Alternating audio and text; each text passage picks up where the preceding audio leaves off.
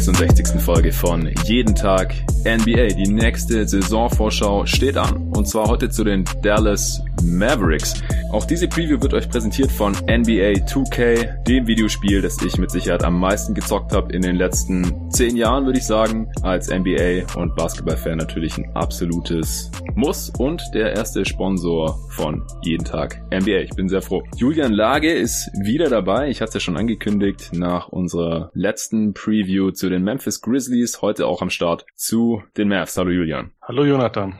Wie bei jeder Preview darfst du jetzt gleich mal zusammenfassen, was bei den Mavs in der letzten Saison passiert ist. Da hat man ja schon einen großen Schritt getan mit einem Trade und natürlich dem Rookie, den man in der vorigen Draft bekommen hatte. Dann in dieser Offseason wurde der nächste Schritt getan. Da hast du schon einen ziemlich ausführlichen Artikel auf gotoguys.de geschrieben gehabt. Den kannst du noch mal ganz kurz zusammenfassen, was du von der Offseason so hältst. Und dann besprechen wir natürlich auch das, was wir jetzt erwarten erwarten von den Mavs in der kommenden Saison? Feuer frei, Julian. Ja, die letzte Saison stand ziemlich eindeutig unter dem Namen Luka Doncic, auch wenn noch ein anderer Spieler einen recht wichtigen äh, Teil gespielt hat, dadurch, dass er seine letzte Saison hatte in Dirk Nowitzki. Aber klar, Luka Doncic, Rookie of the Year, von Anfang an quasi ein Star, war natürlich derjenige, der diese Saison geprägt hat. Anfangs hatten die Mavs ja noch versucht, um ihn herum irgendwie ein gutes Team aufzubauen, hatten ja Harrison Barnes und Wes Matthews noch im Team beibehalten gehabt und äh, DeAndre Jordan war auch noch dabei, aber hm. das hat sich ja dann relativ schnell als nicht so wahnsinnig erfolgversprechend für diese Saison zumindest äh, herausgestellt.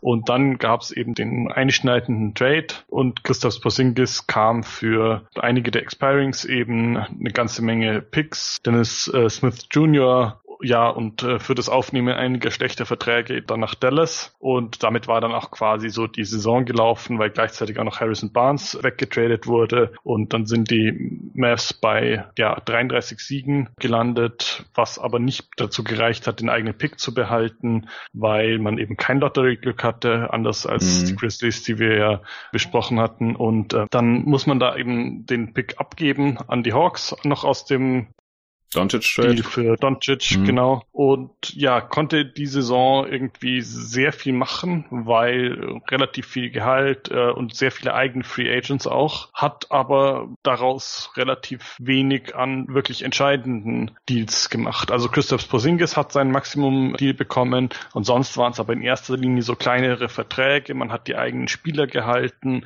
man hat ein paar Leute neu dazu oder wiedergeholt in Dylan Wright und Curry. Ja, aber letztendlich, das, das ist so der Grundtenor meines Artikels, den du angesprochen hattest, war ich so ein bisschen skeptisch, weil sie einfach nicht mal annähernd sowas wie eine dritte Option und wahrscheinlich nicht mal sowas wie eine vierte Option wirklich haben. Also die Mavs haben jetzt eben Doncic, Porzingis und jede Menge Rollenspieler. Und was daraus wird, finde ich jetzt eben eine sehr interessante Frage. Aber ich bin nicht so richtig optimistisch oder war nicht so richtig überzeugt von dieser Offseason. Ja, kann ich auf jeden Fall nachvollziehen. Aber Tim Hardaway Jr. sieht sich doch mindestens als dritte Option, glaubst du nicht? Das ist eher das Problem, dass er sich als diese sieht, ja. Aber ähm, also ich, ich bin mir nicht mal mehr sicher, dass er wirklich spielt nächste Saison. Okay. Weil, also das, was er in, in seinen Mavs-Minuten gezeigt hat, war doch einfach teilweise ziemlich grauenvoll. Also die Effizienz war wirklich unter aller, äh, also ja, 102 Offensivrating. Und ja. dann auch noch die Verletzung, von der er jetzt zurückkommt. Also ja,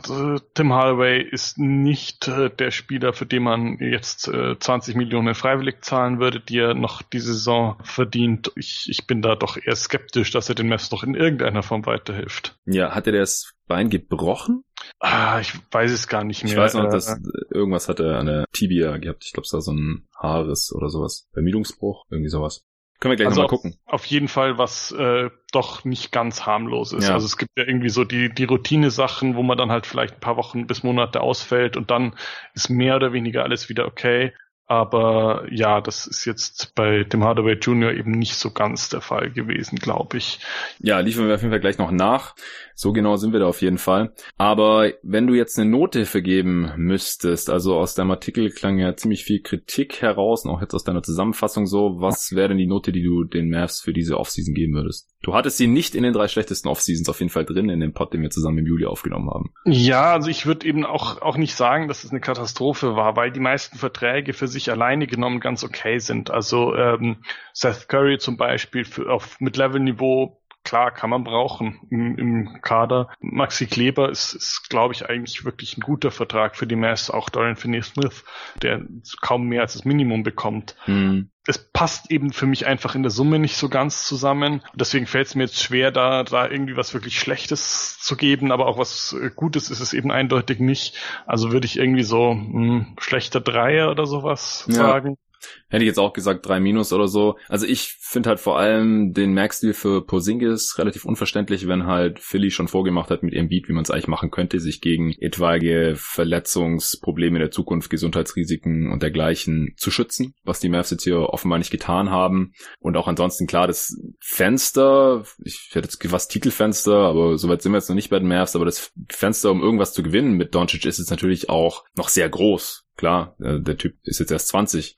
Aber trotzdem, für die nächsten Jahre hat man halt die Möglichkeiten jetzt hier nicht gerade äh, maximiert und das ist natürlich auch dann schon ein bisschen schade. Also ist jetzt nicht irgendwie katastrophal, die Franchise ist nicht verdammt auf alle Ewigkeit und so. Das nicht, aber man hätte es wahrscheinlich auch irgendwie anders machen können. Ja, deswegen würde ich auch sagen, vielleicht so drei Minus in dem Bereich. Dann äh, würde ich sagen, gucken wir uns das Team, das wir jetzt hier vor uns haben, doch mal ein bisschen genauer an. Wo würdest du denn Stand heute bei diesem ja, relativ frisch zusammengewürfelten Team, also man hat ja schon den einen oder anderen neuen Spieler, aber auch einige, die entweder schon mal im Team waren oder die auch letzte Saison schon im Team waren. Also so, so ein bunter Mix ist keins der Extreme, die wir hier teilweise schon im Pod hatten, wie bei Denver, wo die zehn Spieler mit den meisten Minuten wieder da sind, oder jetzt wie bei den Warriors oder Grizzlies, wo nur so vier, fünf Spieler der letzten Saison noch im Kader sind. Also ist irgendwo so eine Mitte bei den Mavs, deswegen hat man vielleicht schon so eine ungefähre Vorstellung, wo die Stärken und Schwächen dieses Kaders liegen könnten. Wie siehst du das denn, Julian? Das finde ich doch gar nicht so einfach, weil das stark von der Rotation abhängen wird oder hm. davon, wie die Spieler zusammengesetzt werden, weil eine Folge davon, dass sie eben jetzt eigentlich nur Rollenspieler haben,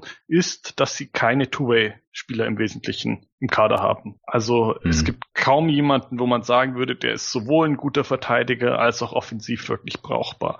Also zum Beispiel Dorian Finney-Smith ist eben ein sehr guter Verteidiger, hat aber noch nie irgendwie auch nur auf Durchschnittsniveau Dreier getroffene Saison mhm. über. Ja, und Seth Curry ist so dann das, das umgekehrte Extrem, ist halt einfach in der Defensive zu klein letztendlich, vor allem dafür, dass, dass er dann doch auch, auch kein Ballhändler ist. Mhm aber natürlich ein extrem guter Schütze. Und also wenn man die beiden in einem Spieler hätte, super, aber ist halt, ist halt nicht so und das zieht sich quasi durch den ganzen Kader. Und das heißt, dann ist es dann, glaube ich, extrem schwierig, eine Balance zu finden. Für die Regular Season die man ja jetzt erstmal in, in Blick nehmen muss. Playoffs ist vielleicht noch nicht so wahnsinnig viel zu holen. Da du spoilerst hier schon wieder den ganzen Pot. Ah, Sauerei. nee, ähm, mein Punkt ist eben, dass es in der Regular Season noch funktionieren kann. So nach dem Prinzip, man stellt irgendwie zwei gute Verteidiger und zwei gute Offensivspieler und noch den, den, einen der Stars aufs Parkett, dann könnte es irgendwie zusammenlaufen. Äh, das ist nur dann eben mittelfristig wird es dann noch mehr ein Problem. Aber ich denke mal, dass das Ziel der Mavs sollte eigentlich sein, also offensiv eher überdurchschnittlich müssten sie da auf jeden Fall sein. Defensiv, glaube ich, könnte es enger werden. Mhm. Da wirklich, wirklich gut zu sein oder wirklich auch nur überdurchschnittlich. Aber jetzt eben so eine ganz klare Stärke oder Schwäche, finde ich, durch diese Kaderzusammenstellung eben sehr schwer auszumachen. Ja, interessanterweise war man ja auch in der letzten Saison sowohl im Offensive als auch im Defensive Rating laut Clean the Glass auf Platz 19. Also auch da halt beiden Kategorien unterdurchschnittlich, aber jetzt auch nicht abgrundtief schlecht oder irgendwie überdurchschnittlich. Ich glaube, wir sollten uns vielleicht erstmal überlegen, wer die Minuten bekommen könnte und dann können wir diese Frage vielleicht auch ein bisschen besser beantworten. Also wie siehst du denn Stand heute die Starting Five? Also das finde ich ist extrem schwer zu sagen. Ich könnte ungefähr zehn plausible Antworten darauf geben, würde ich sagen. Also alles, was man irgendwie so aus verschiedenen Gründen eben da mit rein einbeziehen könnte. Also äh, zum Beispiel, wenn man jetzt sagen würde, Hardaway muss spielen, um irgendwie seinen Vertrag zu rechtfertigen. Kann sein, dass er deswegen starten darf. Hm. Seth Curry, weiß nicht, möchte man vielleicht auch als Shooter irgendwie in die Starting Five setzen und dann noch irgendwie äh, Doncic, Porzingis ist natürlich klar ja. äh, und irgendwie dann dann noch Kleber dazu. Könnte ich mir vollkommen realistisch vorstellen, dass die so und so viele Spiele in der kommenden Saison starten. Aber ähm, es kann auch sein, dass außer Doncic und Porzingis keiner der drei genannten jetzt startet, sondern stattdessen Dylan Wright, äh, Jaron Jackson, äh, nicht Jaron Jackson, Justin, Justin Jackson. Hm zu viele Jacksons, ähm, Justin Jackson und Dwight Powell. Das wäre jetzt, denke ich, die realistischste Aufstellung, die ich mir jetzt so vorstellen würde. Da gab es auch so ein bisschen Aussagen und Prognosen äh, von, von The Athletic mhm. zum Beispiel, die so in die Richtung gehen, wäre jetzt wahrscheinlich die naheliegendste Variante. Ja, also ich habe auch mal in den Podcast Locked On Mavs zum Beispiel reingehört in ein paar Folgen und da ging man auch natürlich neben Doncic und Porzingis von Paul und DeLon Wright als gesetzte Starter aus. Wright ergänzt ja auch Doncic ganz gut, weil er halt defensiv auch einer dieser One-Way-Spieler ist. Du hast vorhin jetzt äh, Finney Smith als Beispiel genannt, aber Wright schlägt eigentlich in genau dieselbe Kerbe. Also auch wackeliger Wurf und extrem guter Defender, kann auch ein bisschen was mit dem Ball in der Hand machen. Also Doncic da auch ein bisschen entlasten, aber halt in erster Linie vor allem den besten Guard verteidigen. Porzingis ist klar, Dwight Powell halt ähm, neben Porzingis jemand, der halt einigermaßen kräftig und athletisch ist und Porzingis da halt in der Defense vielleicht ein bisschen entlasten kann Kleber wäre sicherlich auch noch eine Möglichkeit, aber anscheinend wird hier eher von Paul ausgegangen. Und beim fünften Starter bin ich mir jetzt auch echt nicht sicher. Ich weiß nicht, ist Justin Jackson so viel besser als jetzt Dorian Finney-Smith, dass man dem irgendwie dreimal so viele Minuten gibt, wie es jetzt hier bei The Athletic zum Beispiel veranschlagt wurde. Da bekommt er 20 Minuten und Dorian Finney-Smith nur sieben. Also was ich so mitbekommen habe, gibt es relativ viele Mavs-Fans, die viel von Justin Jackson halten. Das heißt, es kann sein, dass die Prognosen da etwas von rosa Brille geprägt sind. Hm. Ich könnte es mir vorstellen, von Justin Jackson hat man vielleicht eher die Erwartung, dass er noch einen Sprung nach vorne machen könnte, dass er vielleicht so ein bisschen dieses äh, 3D-Profil mitbringt.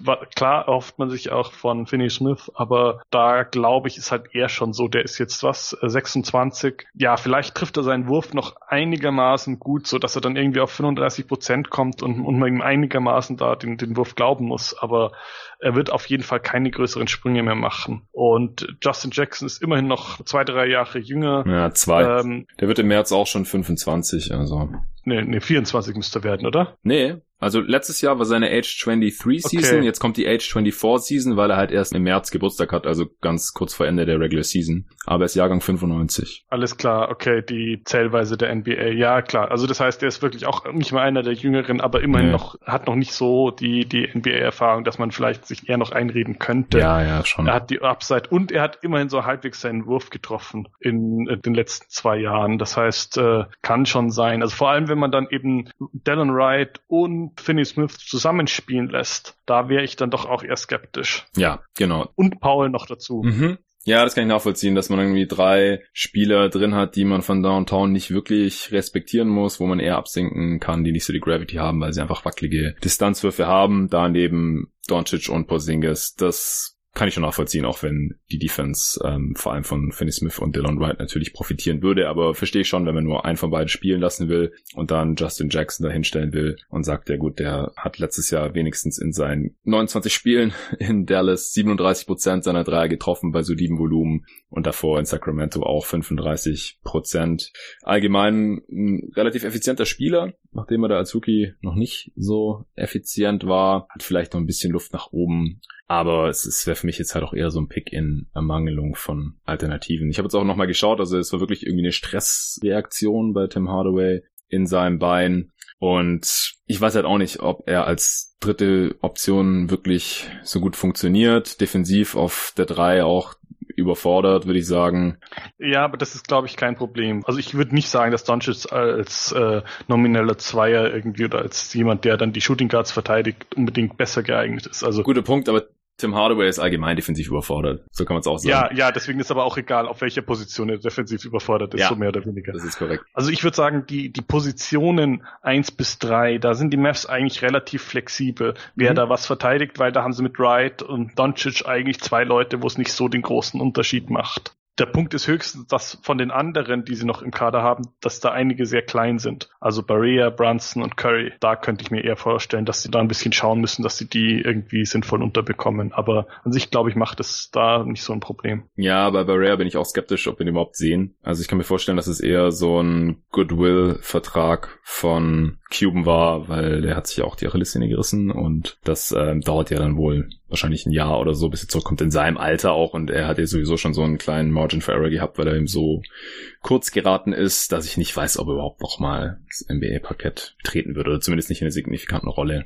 Also ich bilde mir ein, irgendwas in die Richtung gehört zu haben, dass er wohl da deutlich weiter ist als, als vermutet, hm. aber... Hm. Würde mich wundern, wenn, wenn er nochmal irgendwie Impact hätte, glaube ich. Ja, ich würde ihn jetzt auch nicht gleich für die Rotation äh, einplanen, klar, das, das ist richtig. Nee, aber ansonsten steht dein Punkt natürlich, dass man da schon ein paar kleinere Spiele hat auf jeden Fall. Gut, dann einigen wir uns mal hier auf Justin Jackson, beziehungsweise stimmen hier mal der Prognose auch von The Athletic zu. Die haben ja auf ihrer Website auch für jedes der 30 Teams eine Rotation prognostiziert. Da haben wir uns jetzt auch schon in diversen Previews immer wieder drauf bezogen, weil es einfach optisch ganz übersichtlich ist und auch jeweils halt von dem Beatwriter geschrieben ist. Das heißt von Leuten, die relativ nah am Team sind. Das kann man schon mal als Diskussionsgrundlage dann nehmen. Was wäre denn aus deiner Sicht die beste Five oder, oder Closing Five, also die fünf, die man vielleicht in einem engen Spiel, wenn man dann unbedingt gewinnen möchte, aufs Parkett schicken sollte? Da könnte ich mir gut vorstellen, dass es dann sozusagen die umgekehrte Variante ist. Also zumindest Curry und Kleber würde ich da tendenziell sehen. Für Paul und Jackson dann? Ja, wahrscheinlich. Und Wright dürfte dann trotzdem auf der Cat bleiben. Würde ich jetzt mal so für die realistische Variante halten, ja. Mhm. Also ist, ist dann, denke ich, alles natürlich noch offen in der Hinsicht, dass es auch ein bisschen von der Tagesform oder so abhängt, gerade von, also jetzt natürlich nicht bei Doncic und Bossingis, aber ob dann Curry irgendwie seinen Wurf an den Tag trifft, weil wenn nicht, dann kann man ihn auch runterlassen oder ja. sowas. Aber tendenziell würde ich da eher Kleber sehen und eher Curry, vor allem wenn man eben irgendwie in einem Rückstand hinterher rennt und ein bisschen mehr Offense braucht. Glaube ich auch. Also ich denke auch, dass man dann Porzingis nominell auf die 5 schieben kann für die Crunch Time oder sowas. Da wird er nicht dran zerbrechen ich kann nachvollziehen, wieso man das jetzt nicht über die ganze Saison machen möchte. Was denkst du denn, wie viel Porzingis überhaupt spielen wird? Hast du da irgendwas mitbekommen von wegen Minutes Restriction oder dass da irgendwie Load gemanagt wird oder so? Also ich denke mal, in irgendeiner Form wird es sicher passieren, weil Carlisle hat das doch eigentlich schon seit Jahren immer so ein bisschen versucht unterzubringen dass die Spieler eben nicht zu viel eingesetzt werden und bei Porzingis müssen die meisten jetzt halt einfach, denke ich, aufpassen, dass er da etwas langsamer wieder an die äh, NBA-Minuten rangeführt wird. Aber ähm, er ist ja jetzt eigentlich schon wirklich lange wieder fit. Also ich glaube, hätten die Mavs um die Playoffs gespielt oder sowas, dann hätte er auch zum Saisonende äh, wieder gespielt.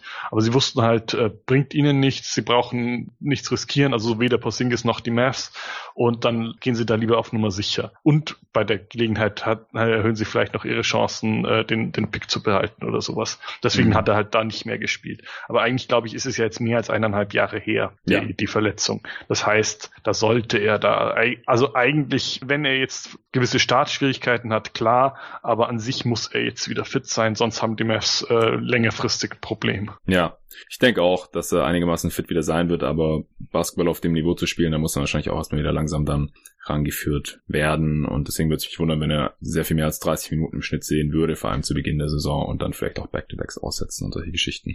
Ja gut, aber sie haben jetzt halt wirklich auch die Zeit, ihn mit Training Camp und sowas äh, relativ behutsam da wieder ranzuführen und nicht irgendwie in der Saison, wo auch ständig Reisen sind. Mhm. Also ich glaube, das kann ihm da schon richtig helfen, dass er da einigermaßen vernünftig wieder reinkommt. Ja. Okay, siehst du irgendjemanden, der mehr oder weniger Minuten bekommen wird, als er sollte? Also ja, Tim Hardaway Jr. würde ich sagen, ist die Gefahr, dass er zu viele Minuten bekommt, weil wahrscheinlich zwei Minuten pro Partie schon zu viele sind. Ähm, ja, also für dich ist er ein kompletter Negativspieler vom Impact her? Also ich kann mir nur sehr schwer vorstellen, dass er diesem Team wirklich weiterhilft, weil, also es ist halt die Frage, ob man Porzingis und Doncic zusammen spielen möchte, möglichst viel, oder sie staggert. Wenn man sie staggert, dann würde ich sagen, hat Hardaway in der Rotation nichts verloren. Wenn man der Meinung ist, man möchte die möglichst viel zusammenspielen lassen, dass sie halt dann wirklich auch das Two-Man-Game möglichst gut aufs Parkett bekommen, mhm. dann könnte ich mir noch vorstellen, dass man sagt, wir stellen sonst in den restlichen Minuten noch ein bisschen ähm, Hardaway Jr. aufs Parkett äh, aus Mavs Sicht, um dann ihm einen Ball in die Hand zu drücken und zu sagen, mach mal und schau, ob du noch noch äh, scoren kannst als sechster Mann und so. Also mhm ja, das Risiko, wenn man das für ein paar Spiele macht und dann feststellt, es ist jetzt doch keine so gute Idee, weil er halt leider weiterhin nichts trifft, dann hat es die Saison vielleicht in Sachen Playoff-Chancen ruiniert, aber damit können die Mavs dann im Zweifel auch leben. Finde ich nachvollziehbar. Hast du jemanden, der eher zu wenig Minuten bekommen wird? Ähm, also tendenziell ist es doch eine Carlyle-Sache, dass er äh, jüngeren Spielern eher wenige Minuten gibt und ich könnte mir vorstellen, dass äh, Jalen Brunson ein bisschen darunter leidet. Hm. Der hat ja letzte Saison eigentlich gut gespielt, es sah interessant aus, also ist jetzt auch nicht mehr ganz jung, aber der bringt noch so ein bisschen dieses Allrounder-mäßige mit, würde ich sagen. Also defensiv jetzt auch nicht grandios, aber er hat einen Wurf hm. und äh, hat ein bisschen Playmaking. Das heißt, ich fände es wichtig, dass er zumindest ein bisschen regelmäßig Minuten bekommt, nicht immer irgendwie so eine, eine Garbage Time oder so. Und da könnte ich mir vorstellen, dass es jetzt gerade, weil sie eben so viele Spieler auch haben, dass dann irgendwie Wright und Curry und äh, de facto Doncic quasi alle, alle äh, Minuten, die er bekommen könnte, übernehmen. Ja, letzte Saison der 22 Minuten im Schnitt gesehen.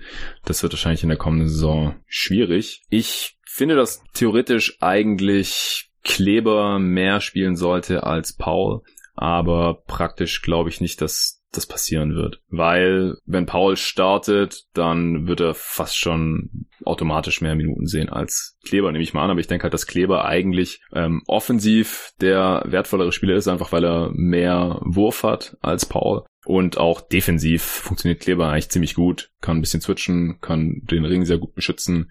Aber Paul scheint in Dallas halt seine Liebhaber zu haben, wurde jetzt auch für viel Geld verlängert. Und deswegen bin ich da skeptisch, dass Kleber genug Minuten sehen würde. Also ich finde, man sollte Paul auch nicht unterschätzen. Also er hat auch schon seine Stärken, dadurch, dass er halt einfach relativ äh, flexibel ist, äh, kann quasi so alles, äh, was, was als Big durchgeht, in, in der heutigen NBA verteidigen. Zwar nicht grandios irgendwie, aber brauchbar. Und als Rollman ist er doch einfach richtig stark. Also er hat ja, glaube ich, die letzten zwei Jahre irgendwie so die höchsten Efficiency-Werte der NBA gehabt.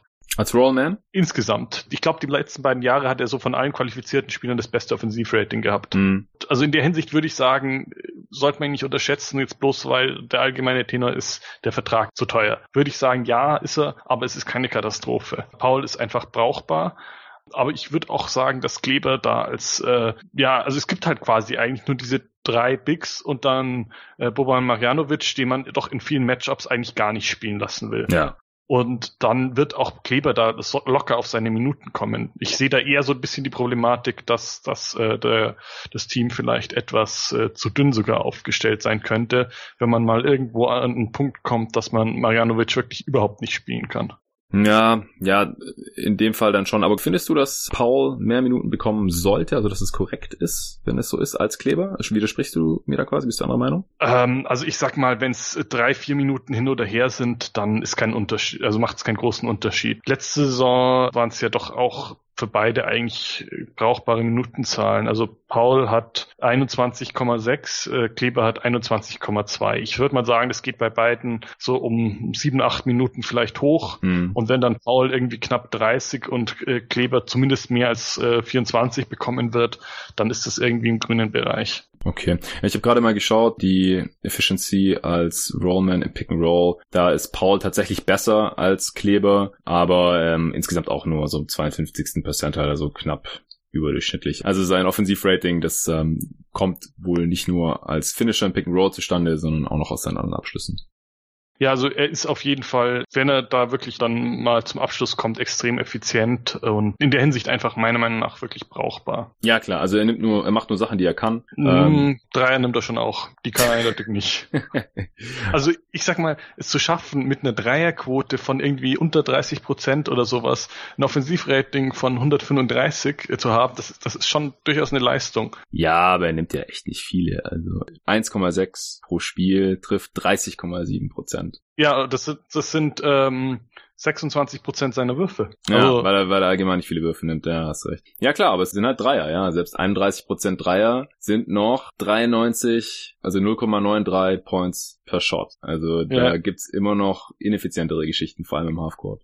Ja klar, und ich meine, er trifft halt wirklich im Bereich 0 bis 3 80 Prozent seiner Würfe. Das ist richtig gut. Ja, Okay, dann äh, hast du mich eigentlich überzeugt, dass das schon so passt, wenn Paul ungefähr gleich viele Minuten wie Kleber bekommt oder vielleicht auch ein paar mehr, einfach wie gesagt, weil er, weil er Starter ist. Dann hätten wir das auch geklärt, wenn du jetzt niemanden anders mehr da siehst. Also ich weiß nicht, ob wir über Marianovic noch so viel sprechen müssen. Du hast ja schon gesagt, dass er einfach nur in bestimmten Matchups eingesetzt werden kann. Da kann er dann vielleicht auch was machen. Aber ich denke auch, dass wir spätestens in den Playoffs gesehen haben für Philly, dass er einfach auch attackiert werden kann in der Defense, dass er selbst wenn er direkt am Ring ist, da nicht immer Impact hat, obwohl er so groß ist.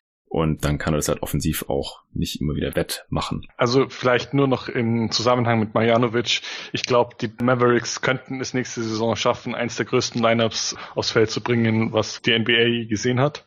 mit Marjanovic natürlich Porzingis, der auch, äh, also ich glaube, die beiden sind die aktuell größten Spieler der Liga. Mhm. Und dann könnten sie ja theoretisch irgendwie Doncic, Wright und noch irgendeinen großen Flügel aufs Parkett schicken. Und das wäre dann irgendwie so eine Durchschnittsgröße von 7-0 ungefähr. Ja, ja, das ist natürlich krass.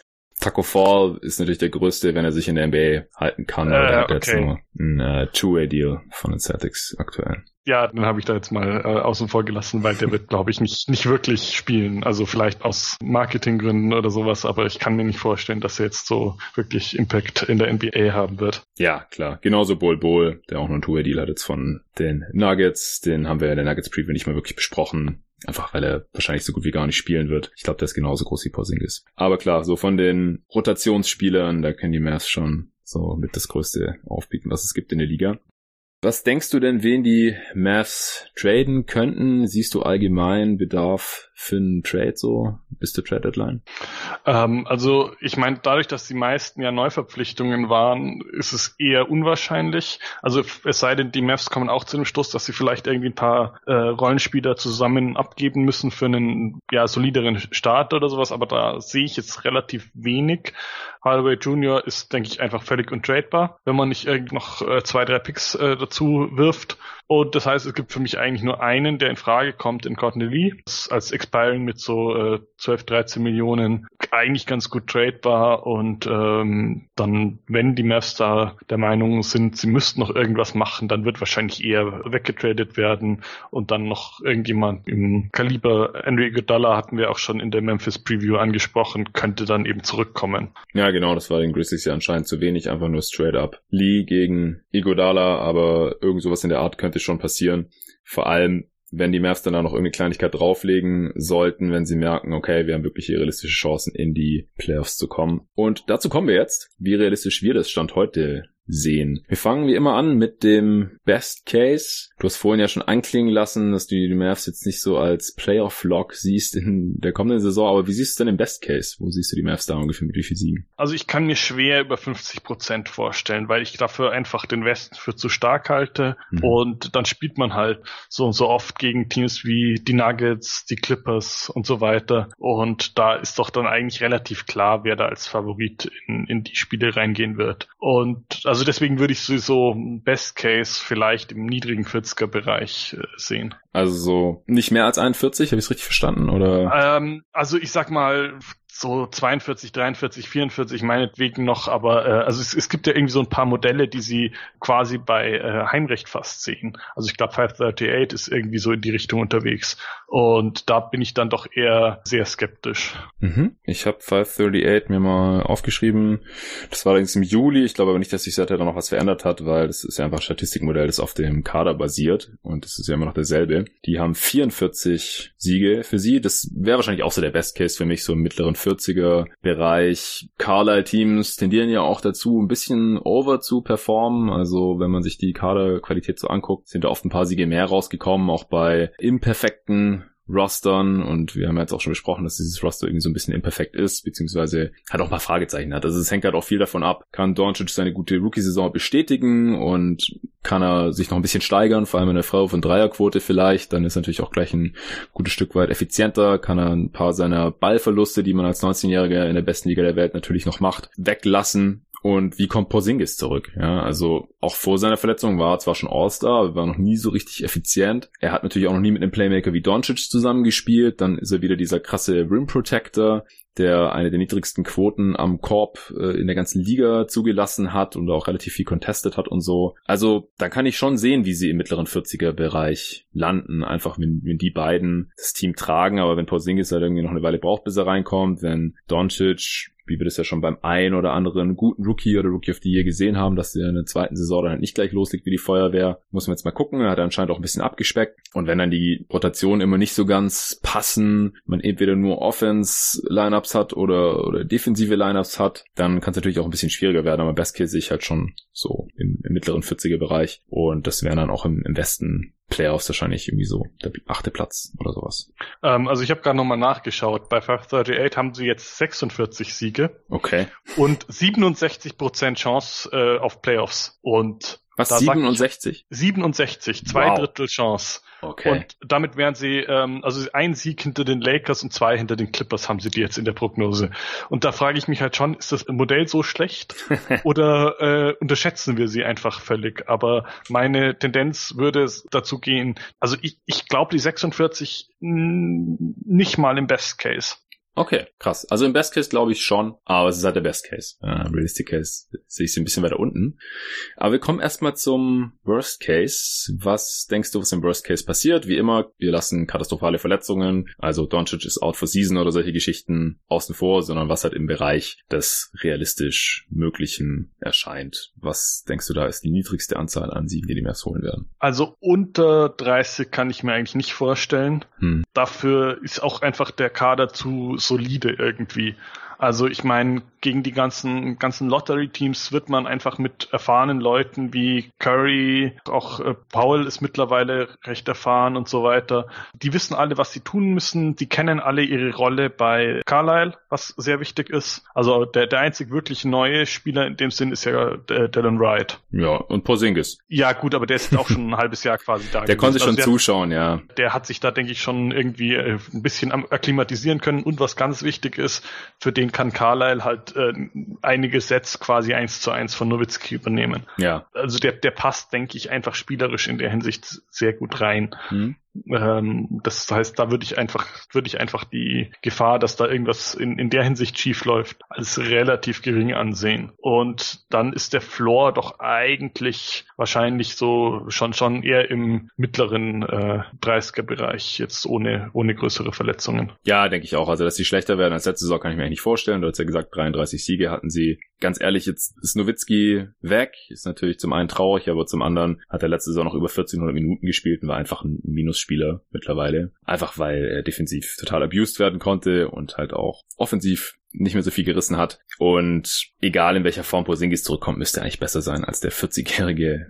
Nowitzki. Das ist schon mal ein Upgrade. Und auch so, also der Supporting Cast ist ja schon ein bisschen besser als in der vergangenen Saison. Von daher würde es mich sehr, sehr wundern, wenn man wieder nur 33 Siege holt. Aber das würde ich auch sagen, ist so der Worst Case. Doncic entwickelt sich irgendwie nicht weiter. Porzingis ist noch überhaupt nicht fit und muss irgendwie, keine Ahnung, jedes dritte Spiel aussetzen oder so. Und auch vom Rest kommt nicht besonders viel. Dann ist man vielleicht wieder klar außerhalb der Playoffs und irgendwie so im niedrigen 30er Bereich.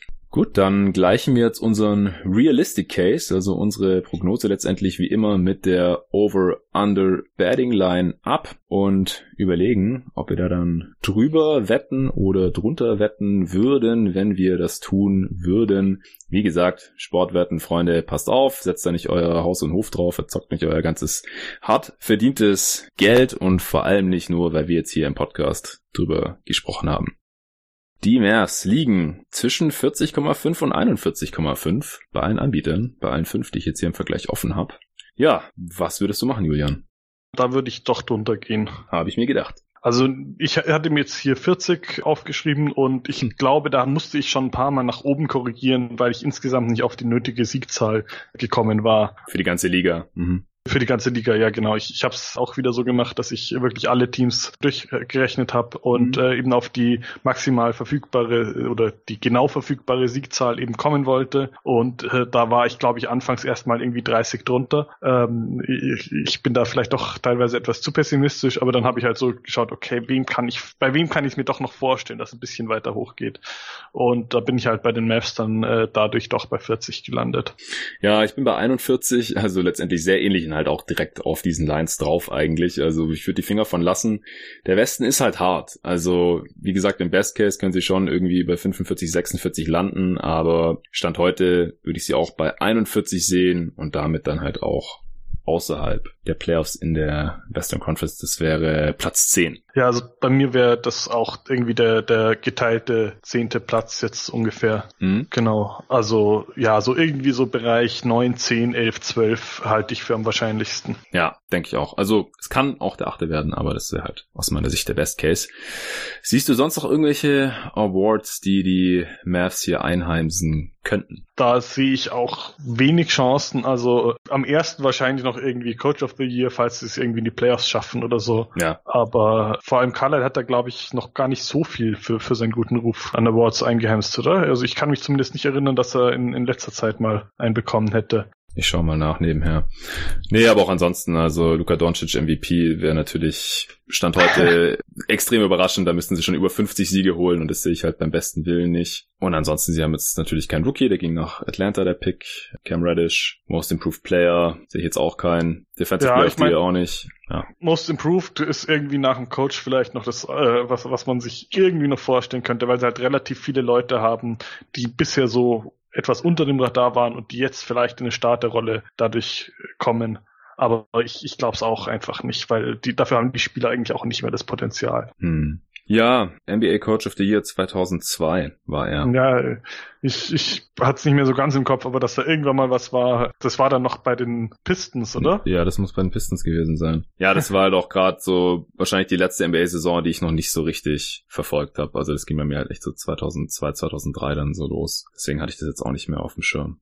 Ja, das habe ich auch nicht, nicht bewusst äh, mitbekommen, muss ich ganz klar sagen, was da 2002 passiert ist. Ist ja auch schon 17 Jahre her. Äh, gut. Nee, aber auch die Mavs, wie gesagt, da, da müssten sie schon äh, irgendwie 50 Siege oder mehr holen, damit äh, Carla da in der folgenden, äh, in der kommenden Saison für in Frage kommt. Okay, also wahrscheinlich keine Awards für die Mavs. Vielleicht kann Doncic auch irgendwie bei einer sehr, sehr guten zweiten Saison Richtung All-NBA gehen, aber auch da ist die Konkurrenz natürlich ziemlich groß.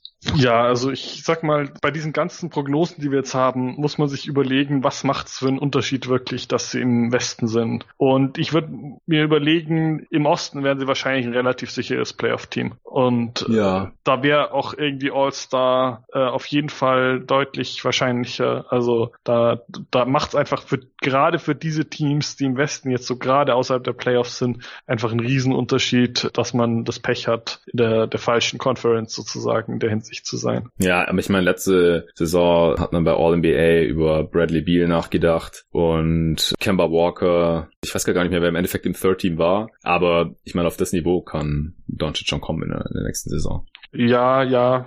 Also ich sag mal, ähm, All-NBA ist fast wahrscheinlicher als äh, All-Star. Also nicht ganz ernst gemeint, aber fast. Ja, Obwohl es neun mehr All-Stars gibt. Ja. ja, aber davon müssen halt äh, die Hälfte aus dem Osten kommen. Ja, so ist es. Ja, Kemba Walker war letztendlich im All-NBA-Team. Ich habe gerade nochmal nachgeschaut.